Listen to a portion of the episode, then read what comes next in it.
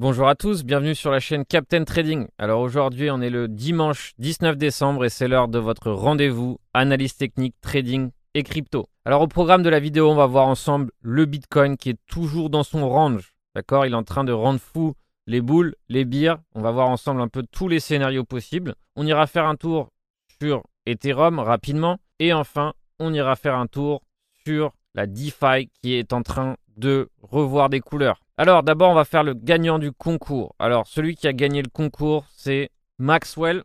Donc c'est toi qui as gagné le concours. Un an de newsletter pro pour toi. Donc évidemment, je t'invite à te manifester sur les réseaux sociaux, donc Twitter, Facebook ou Discord évidemment. Donc j'ai décidé, vu que le concours vous a plu, de remettre cette newsletter pro en jeu. Donc évidemment, pour participer, je vous encourage tout simplement à suivre la chaîne YouTube et tout simplement commenter cette vidéo, d'accord Et on remettra en jeu les 1 an de newsletter pro. Comme d'habitude, j'aime bien voir le Bitcoin en premier, tout simplement parce que c'est lui qui conduit le marché, d'accord Un Bitcoin fort ou un Bitcoin stable permet tout simplement au reste des cryptos d'évoluer favorablement. Un Bitcoin qui chute comme il est en train de le faire depuis quelques temps abîme le reste du marché. Qu'est-ce qu'on a en nouveauté? En nouveauté, on a ici un shop qui est chargé à fond. Donc, encore une fois, je vous l'ai dit 50 fois, mais je le répète encore avec plaisir, c'est que le shop ne nous indique pas qu'on va avoir un mouvement haussier ou baissier, il nous indique tout simplement qu'un mouvement très important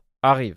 D'accord? Et ce mouvement peut être baissier ou haussier. Je vous le dis souvent, mais en tant que trader, en tant qu'investisseur, notre but n'est pas de connaître l'avenir. Notre objectif est d'être capable de réagir. D'accord? D'être capable de réagir à un scénario ou à un autre faut bien comprendre que finalement, en tant qu'investisseur, en tant que trader, on se doit de faire avec ce qui nous est offert. C'est pour ça que bien que, comme vous et comme une majorité, j'ai envie qu'on monte, il faut aussi être prêt si ce n'est pas le cas. Surtout sur un shop chargé, ça indique que le prochain mouvement sera assez puissant. C'est rare, mais c'est actuellement le cas où les avis boules et les avis beer sont assez partagés. Si vous voulez vous référer à un tweet de High Stack Capital, donc qui est un des plus grands traders de FTX, qui est d'ailleurs français, il dit bien que les deux camps sont en train de sévèrement défendre leur position. Donc, il y a un combat actuellement qui est en train de se faire entre les boules et les bières. Qu'est-ce que ça implique? Ça implique finalement qu'il y aura forcément un des deux camps qui va gagner. Quel serait le scénario baissier?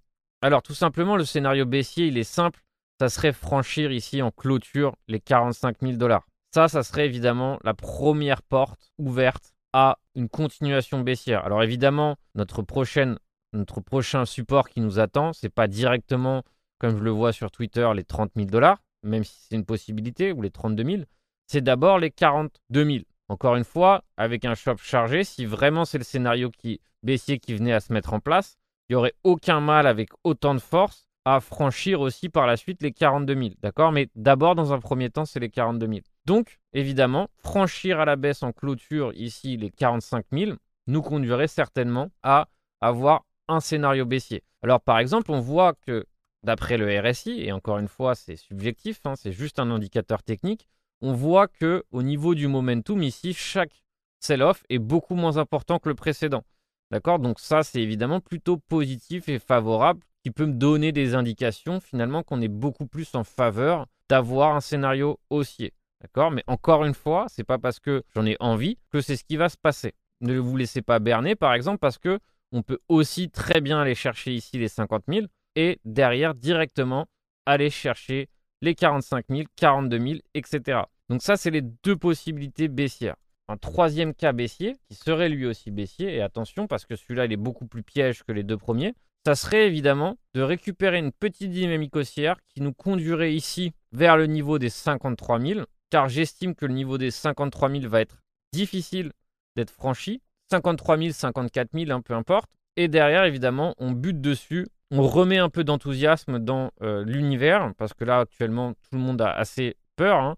Je vous rappelle que tous les jours, je crois, depuis euh, deux semaines, on est tous les jours dans un scénario fataliste. Hein. Soit c'est scénario fataliste, fin du bull market, scénario fataliste, début du bear market. Bref, tous les jours, on est entre bull, bear, donc c'est assez euh, marrant hein, de voir tous les gens qui deviennent complètement fous.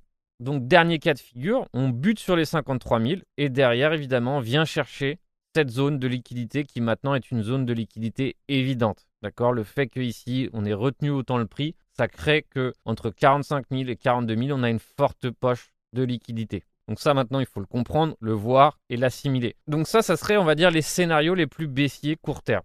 Alors, autre scénario que j'estime être tout à fait probable, ça serait évidemment de faire un reset de ce week-end, hein, parce que généralement, vu que les institutions ne traitent pas le week-end, il y a très souvent la possibilité d'annuler ce qui s'est passé ce week-end, donc de reset, hein, de refaire, de repartir de zéro, gratter la liquidité qui se trouve là-dessous, faire en sorte que beaucoup de gens deviennent baissiers, hein, que peut-être des gens shortent le support, et derrière, éventuellement, aller chercher ici les 53 000 dollars. Donc évidemment, avant d'aller chercher les 53 000 dollars, il faut aller chercher la médiane ici vers 49 000 et derrière ici les 53 000 dollars et derrière ça n'exclut pas d'avoir le scénario baissier dont j'ai parlé. Moi j'estime que cette zone va être assez difficile à franchir et quand je trade j'aime bien parler de niveau à niveau. J'aime pas euh, tout simplement euh, faire des gros plans sur la comète parce que, parce que je pense que très rapidement euh, mon avis peut diverger. Donc du coup je préfère tout simplement essayer de me préparer au plus immédiat. C'est comme ça que j'anticipe les choses et c'est comme ça que je fais. Maintenant, on va voir évidemment l'Ethereum. L'Ethereum qui remontre des signes de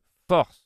Alors ça, on va le voir tout de suite comment? On va le voir que on a franchi ce support à la baisse, on l'a réintégré. C'est ce qu'on appelle en trading un overlap.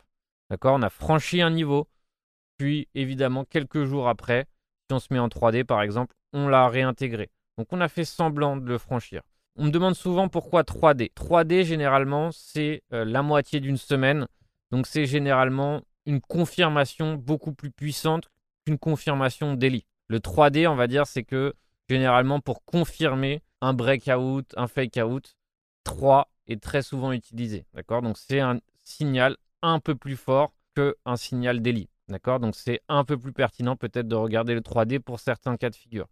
Donc, on voit ici, et ce qu'on veut qui est très important, c'est qu'on arrive à clôturer cette semaine au-dessus ici des 3960, d'accord Qui représente ici cette ancienne résistance devenue éventuellement support, d'accord Et là, ça, nous indiquerait que finalement qu'il y a encore des forces acheteuses. Donc forcément, euh, j'estime que ce destin de support tient aussi entre les mains du Bitcoin, d'accord Mais donc on veut voir évidemment un Bitcoin qui serait fort, qui réintègre éventuellement les 53 000 dollars pour permettre évidemment à l'Ethereum d'aller chercher au minimum, au moins ici, un all-time high. Mais c'est pareil au niveau de l'ETH, on a aussi un shop chargé, qui n'est pas encore complètement chargé, mais qui est presque chargé. Donc il faut s'attendre à des mouvements importants qui vont euh, voir le jour très rapidement.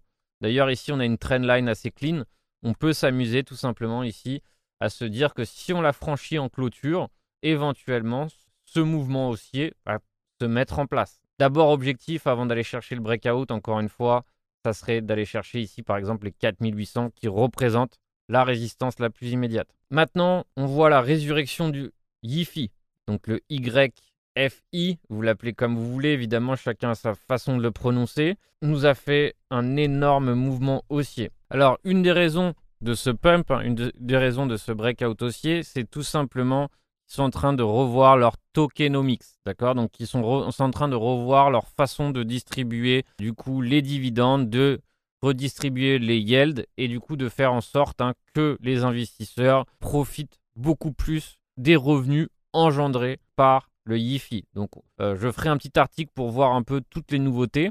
Et derrière, évidemment, vous savez que j'aime pas me précipiter quand on a un mouvement aussi rapide, euh, je préfère attendre patiemment d'avoir mon point d'entrée. Je vais laisser le prix euh, essayer de m'indiquer quand est-ce que aura lieu ce point d'entrée plutôt que de me précipiter pour l'instant à acheter tout de suite le YIFI. Derrière, indirectement, peu importe ce qui se passe sur les autres projets DeFi, finalement, ça leur profite indirectement. Donc derrière, évidemment, on a vu ici ce week-end quelques projets DeFi pump. Donc même une bonne majorité des projets DeFi sont en train de pump. Alors évidemment, en partant du principe que Ethereum se porte bien, en partant du principe que le Bitcoin aille nous chercher les 53 000 dollars, en partant du principe ici que ce mouvement de DeFi ne se résorbe pas, il y a un token qui m'intéresse fortement et j'ai pas encore envie de me précipiter pour l'acheter, évidemment. Le but, c'est de construire une position petit à petit. Donc, quand je fais du swing, quand je fais de l'investissement, j'essaye de rentrer en plusieurs étapes, tout simplement parce que je veux pas me précipiter euh, lorsque je prends une position qui va me durer plusieurs mois. C'est le curve DAO. Le curve DAO montre beaucoup de signes de force malgré tout simplement un Bitcoin qui faiblit et les autres cryptos qui ont faibli. Il a réussi à se maintenir au-dessus de, ce, de cette résistance qui est devenue maintenant pivot. Donc vraiment, beaucoup de signes de force. Alors évidemment, à un moment donné, il a été un peu trop chillé, il y a eu un peu trop d'enthousiasme à son égard à ce moment-là, d'accord, le 22 novembre. Il a résorbé ce mouvement haussier tout en maintenant ici les 3 dollars, 3,50. Donc quand je regarde un protocole DeFi en investissement, pour moi, l'indicateur le plus performant et le plus pertinent, c'est d'observer la TVL qui réside à l'intérieur de ce token. D'accord? Donc c'est d'observer ici le nombre d'argent ici qui est loqué, qui est enfermé dans ce protocole. Et actuellement, on est en train de se diriger vers un nouvel all-time high ici avec 22 milliards de value lock. D'accord? Donc 21,77 000 value. Donc tout ça pour dire que finalement, c'est beaucoup d'argent ici qui est à l'intérieur de ce protocole et donc forcément, les revenus vont en profiter. Et donc forcément, par exemple, on voit que par rapport à cet all-time high, par rapport à ce bull run de value, on voit que le prix ne suit pas forcément. Donc c'est qui me laisse penser tout simplement que euh, le curve DAO, si tout se passe bien, il va fortement profiter de ces mouvements à venir. D'accord? Donc derrière, on a une tendance haussière weekly, on a une tendance daily neutre avec un shop chargé. Donc forcément, j'ai pas forcément envie de me précipiter ici tout de suite. On voit ici que cette bougie d'hier ici en train d'être rendue. Donc éventuellement me placer entre 4 dollars, 3,80 serait pour moi un niveau de placement intéressant pour commencer à construire une position. Encore une fois, je n'ai pas forcément envie de me précipiter, mais euh, voilà, commencer à construire une position petit à petit m'intéresserait. Donc j'en ai déjà un peu et je vais continuer tout simplement d'alimenter cette position les prochains jours. Alors évidemment, mon objectif est assez ambitieux, c'est au moins d'aller chercher, et là on l'a déjà fait au moins une fois, d'abord évidemment les 6 dollars, mais surtout quasiment le double. D'accord? Et donc pour ça, tout simplement, j'ai pas fait de magie noire, j'ai tout simplement pris ce dernier mouvement baissier. D'accord? Donc dernier mouvement baissier, extension qui nous donne une extension ici sur les 8,65. Donc ça, c'est à peu près un de mes objectifs pour le curve. Et derrière, finalement, un token qui va forcément profiter si ce scénario se met en place. Et ça, c'est moins connu. C'est plus low cap. Donc derrière, évidemment, potentiel plus important avec plus de risques ça serait le convexe. D'accord? Le convexe finance. Si le curve DAO profite d'une belle hausse, le convexe va en profiter. Derrière ici, on voit nouvelle all-time high sur, sur la TVL. Donc encore une fois, très très bon signe. Et derrière, évidemment, on a un graphique ici, donc qui n'est pas dispo sur TradingView, qui est vraiment très propre. Mouvement baissier, consolidation ultra serrée. Et donc derrière, évidemment, qui pourrait nous offrir un superbe breakout haussier. Et évidemment, ici, pareil, on peut avoir des objectifs ambitieux si on arrive à franchir et à casser ce pattern à la hausse. Ça nous fait tout simplement une position qui se base tout simplement sur le fait que le curve profite d'une hausse. On doit profiter au moins d'un Bitcoin stable. Et derrière, évidemment, ça peut nous faire une belle position swing pour les prochains jours, mois, semaines. Donc ça, c'est un peu le scénario que j'ai en tête. Alors évidemment, comprendre que j'ai une sortie si ça va mal, comprendre que je suis aussi prêt à faire face à un Bitcoin baissier grâce au put option notamment. Et évidemment, quand je construis ce type de pari, ce type de position, j'ai évidemment un risque management adapté. J'aurais pas perdu la totalité de mon capital si ce scénario ne venait pas à se mettre en place. Alors voilà pour cette minute marché. J'espère avoir été le plus clair, le plus concis possible. Encore une fois, j'essaye toujours de vous partager l'approche la plus simpliste possible, tout simplement parce que j'essaye aussi d'être simple dans, ma, dans mon approche. Ça me permet tout simplement de prendre des décisions de façon beaucoup plus efficace. Je vous rappelle du coup qu'on va remettre en jeu les 1 an newsletter pro. Donc pour ça, évidemment, je vous invite tout simplement à suivre la chaîne et à commenter. Et pareil, je tirerai au sort un nouveau gagnant pour la prochaine minute marché. En attendant, je vous souhaite un bon trading à tous. Soyez vigilants. Encore une fois, quand on est dans le doute comme ça, c'est là où il faut être le plus vigilant possible, mais c'est aussi là qu'on doit saisir des opportunités si elles s'offrent à nous. La seule chose, c'est qu'on doit être capable de mesurer son risque. On se retrouve évidemment sur les réseaux sociaux. À très bientôt.